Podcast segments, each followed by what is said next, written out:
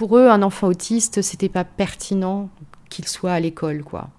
Pour eux, un, enfant autiste, c'était un enfant entre guillemets malade qui avait besoin de soins, point barre. Sauf que euh, c'est aussi un enfant, un enfant qui a besoin d'apprendre.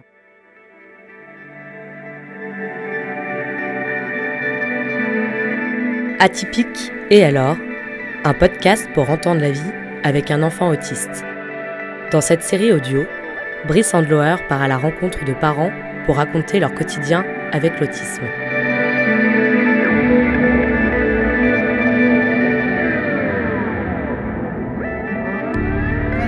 Et puis d'abord, on s'excuse pas. Qu'est-ce qu'on dit? Je m'excuse. Non. Qu'est-ce qu'on dit? Je suis désolée. Ouais, et ou encore, qu'est-ce qu'on dit d'autre? Et Et Qu'est-ce qu'on dit d'autre? Excuse-moi. Non, non, non, enfin bon, c'est pas ce que j'attendais, mais c'est pas grave. hein. T'es en colère?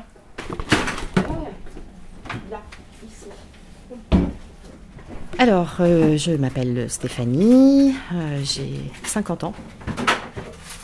Euh, je suis la maman de Noam, qui, qui est un garçon, un jeune garçon autiste de 19 ans. Voilà, merci. Alors, Noam a été diagnostiqué à l'âge. alors, il a été diagnostiqué une première fois à l'âge de 2 ans, 2 ans et demi.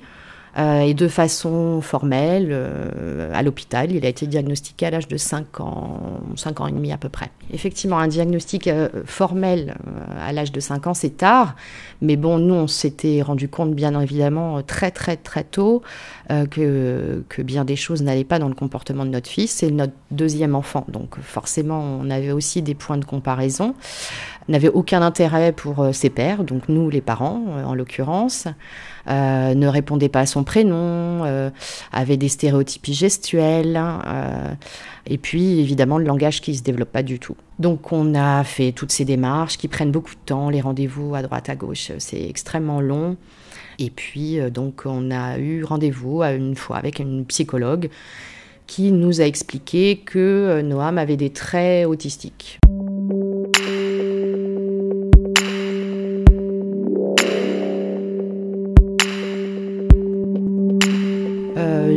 Bizarrement, euh, moi j'ai été soulagée d'avoir un diagnostic, même si ce diagnostic était assez terrible. Euh, mais j'ai été soulagée d'avoir un diagnostic parce que je me suis dit voilà, maintenant je sais, donc je vais pouvoir euh, faire en sorte de lui apporter l'aide dont il a besoin justement pour pouvoir progresser. Il est jeune, tout est permis, on va pouvoir s'en sortir. J'ai beaucoup parlé avec des parents qui avaient des enfants plus âgés, euh, donc euh, j'ai pu me faire ma propre opinion et savoir que effectivement il fallait absolument que je puisse lui donner accès à une prise en charge euh, comportementale. C'est ce vers quoi on s'est tourné et que ça a été possible lorsque Noam a eu 6 ans. C'était parfait puisqu'en fait euh, il était quand même scolarisé déjà euh, à l'époque en, école maternelle. Euh, C'était bien évidemment hyper compliqué parce qu'il avait de gros troubles de comportement. À l'époque on était donc avant la, loi de 2005, donc tout ce qui concerne la scolarisation d'enfants en situation de handicap n'existait pas. À l'école, bien évidemment, avoir un enfant qui a de gros troubles de comportement, qui ne parle pas, euh, qui ne s'intéresse pas à ses pairs, euh, qui euh, n'est pas capable de suivre une consigne très simple, qui bouge énormément, c'est compliqué à gérer. Donc, lorsque l'éducatrice a pu accompagner notre fils à l'école, elle a pu montrer un aspect de Noam euh, positif, c'est-à-dire que Noam, finalement, oui, il est capable de faire ci, de faire ça, il est capable, lorsqu'on lui montre, lorsqu'on le guide, euh, d'avoir une attitude tout à fait adaptée euh, avec les enfants de son âge, commencer à jouer dans la cour de récré, suivre des consignes, et puis finalement, le regard sur Noam a changé grâce à elle.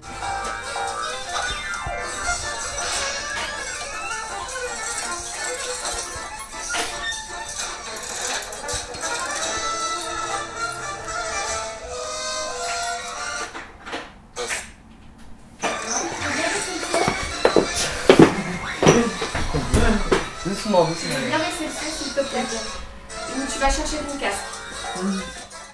Noam a fait toute sa scolarité dans le milieu ordinaire hein, suite à ça. On a toujours tenu à ce qu'il soit scolarisé dans une école euh, ordinaire avec des enfants ordinaires.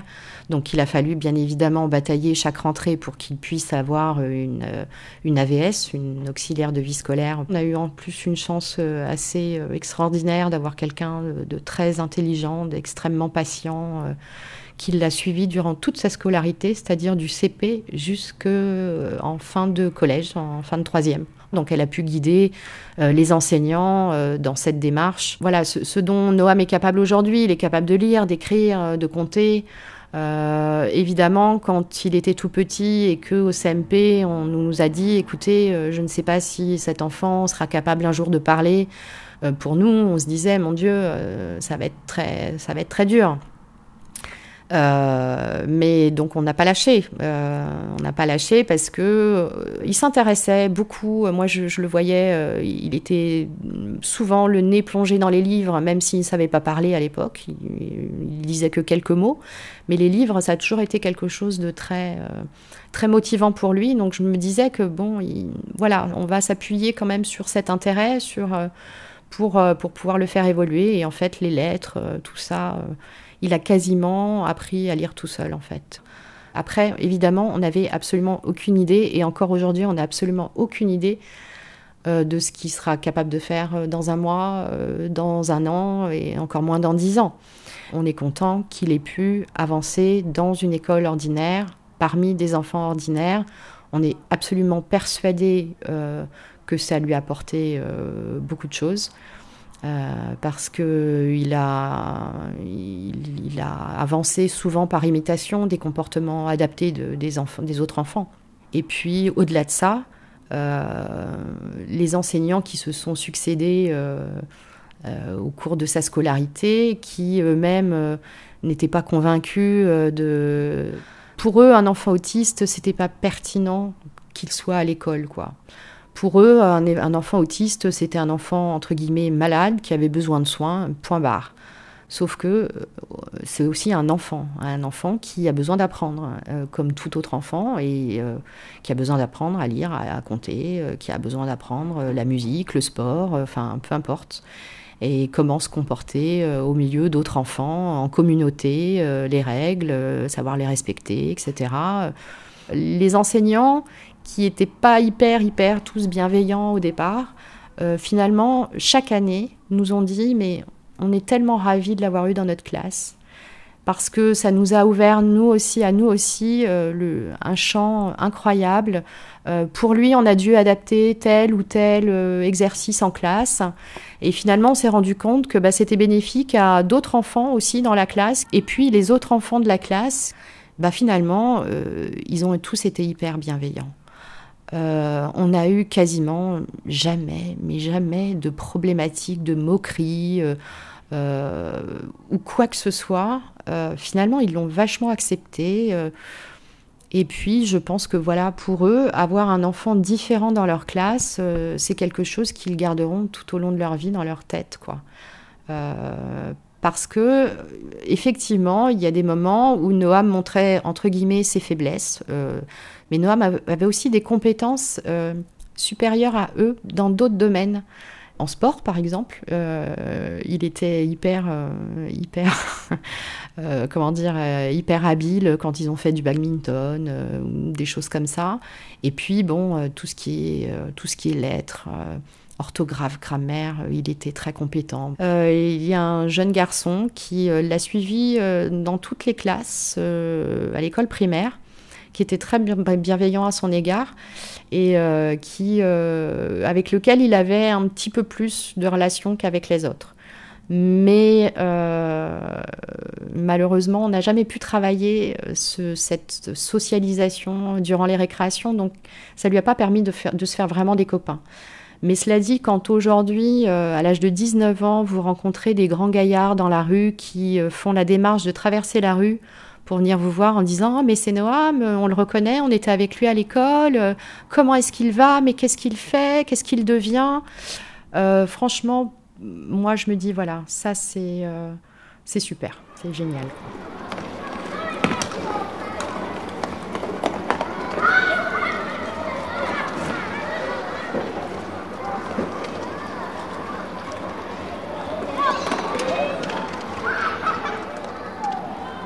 Des périodes assez compliquées et grâce aux prises en charge qu'il avait en parallèle, on a pu calmer ces périodes-là, on a pu donc ça lui a permis de rester à l'école. Les plus compliquées étant les dernières années au collège, où effectivement pour lui rester assis dans une classe euh, à apprendre, à faire des maths ou des choses comme ça, ça n'avait plus de sens.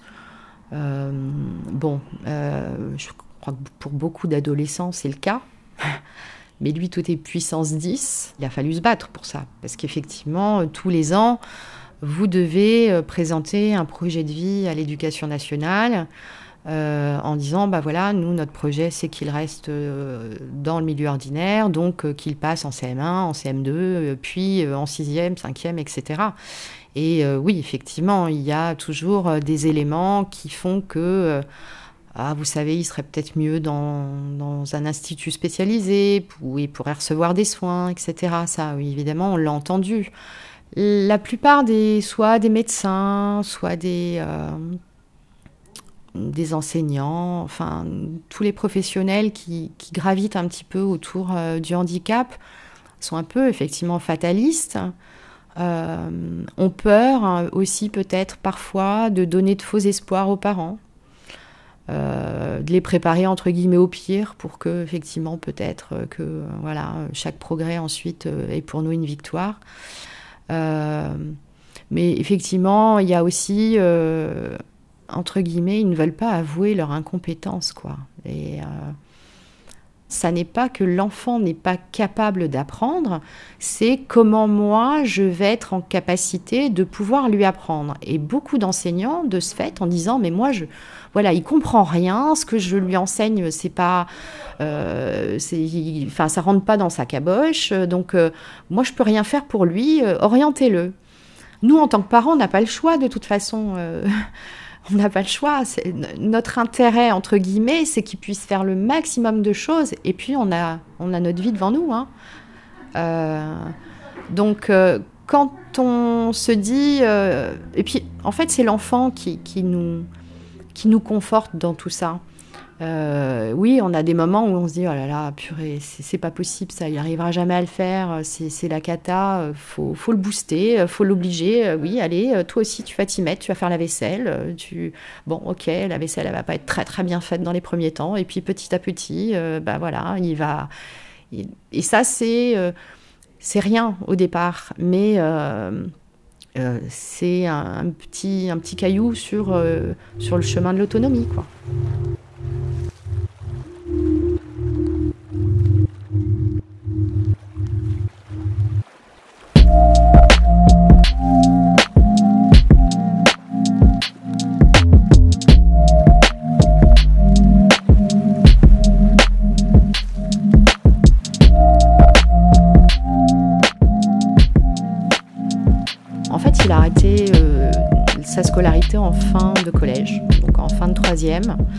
Euh, pour une simple et bonne raison, c'est que derrière, on n'avait absolument rien qui nous était proposé qui puisse être adaptable en fait à nos âmes. ça a été euh, la pire de nos années en fait, suite à ça.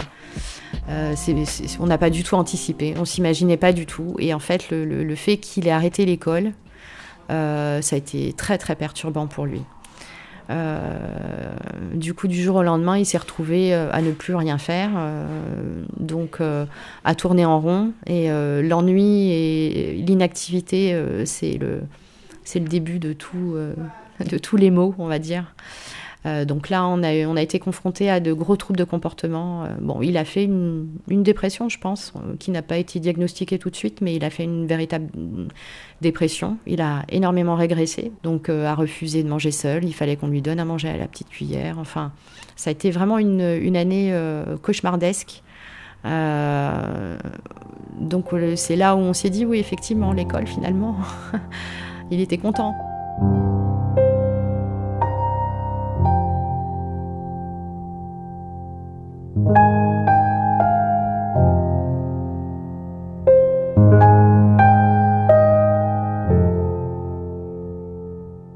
On a une piste où il serait possible qu'il aille faire du bénévolat euh, à la SPA. Donc, euh, comme euh, voilà, son, intérêt euh, principal euh, et motivant pour lui, ce sont les animaux. Les animaux, ils ont, un avantage pour, euh, pour Noam, c'est qu'ils ne lui parlent pas. La parole est quelque chose d'assez intrusif pour Noam.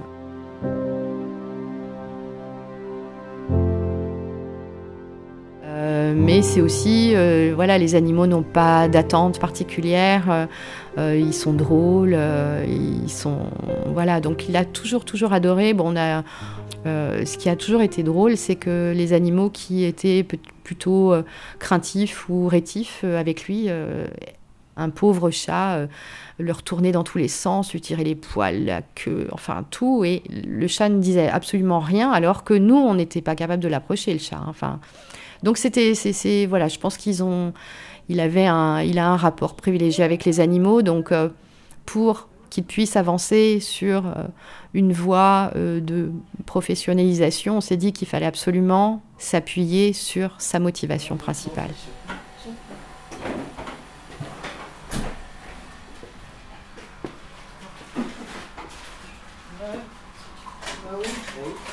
Avoir un enfant différent, ça révolutionne tout. Euh, moi, je, suis agent de voyage. J'ai dû revoir mes exigences en matière de, profession parce que j'ai dû passer en temps partiel depuis des années. Donc forcément, euh, euh, quelqu'un qui travaille en temps partiel, c'est pas forcément quelqu'un euh, dans une entreprise qui va prendre des responsabilités ou qu'on va faire avancer. Donc euh, voilà, bah, j'ai mis de côté cette partie-là de ma vie, hum, point barre. Mais j'ai eu de la chance, malgré tout, de pouvoir conserver mon emploi, parce que nombreux parents sont obligés, euh, malheureusement, de s'arrêter. Et puis, il y a aussi la fratrie. Euh, la fratrie qui en prend qui en prend un bon coup aussi. Les frères et sœurs de l'enfant qui est porteur de handicap. Parce que forcément, eux aussi, leur, euh, leur rôle, entre guillemets, euh, n'est pas, pas évident au sein de la famille. C'est-à-dire que oui, la priorité sera toujours l'enfant qui a besoin, euh, parce qu'il est en difficulté, parce que il, il, faut, il faut porter toute notre attention sur un enfant qui peut se mettre en danger, etc. etc. Enfin, le cocon familial euh, habituel, euh, il n'existe pas hein, quand il y a un enfant en situation de handicap. hein. Il y a des jours où je cours, euh, je cours travailler. Je, j'aime, beaucoup mon travail, hein, mais bon, euh, si, j'étais millionnaire, euh, je, m'en passerais.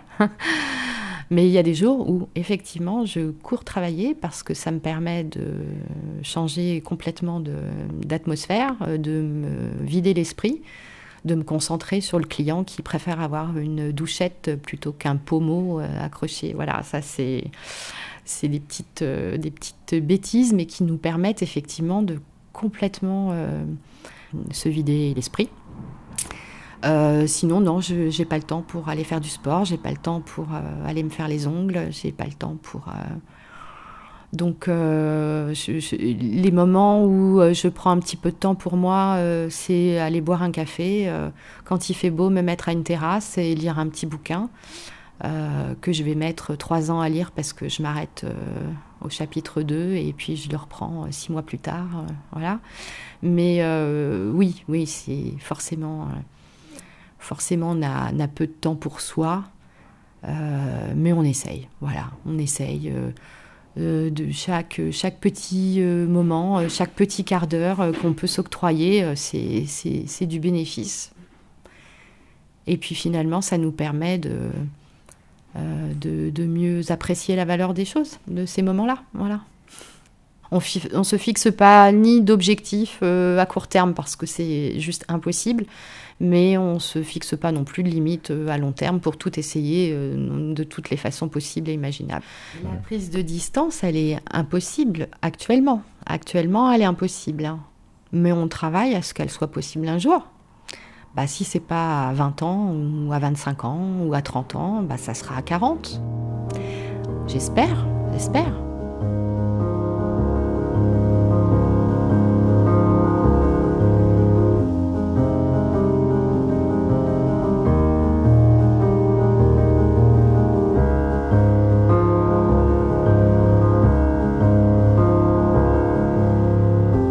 C'était le troisième épisode d'Atypique et alors.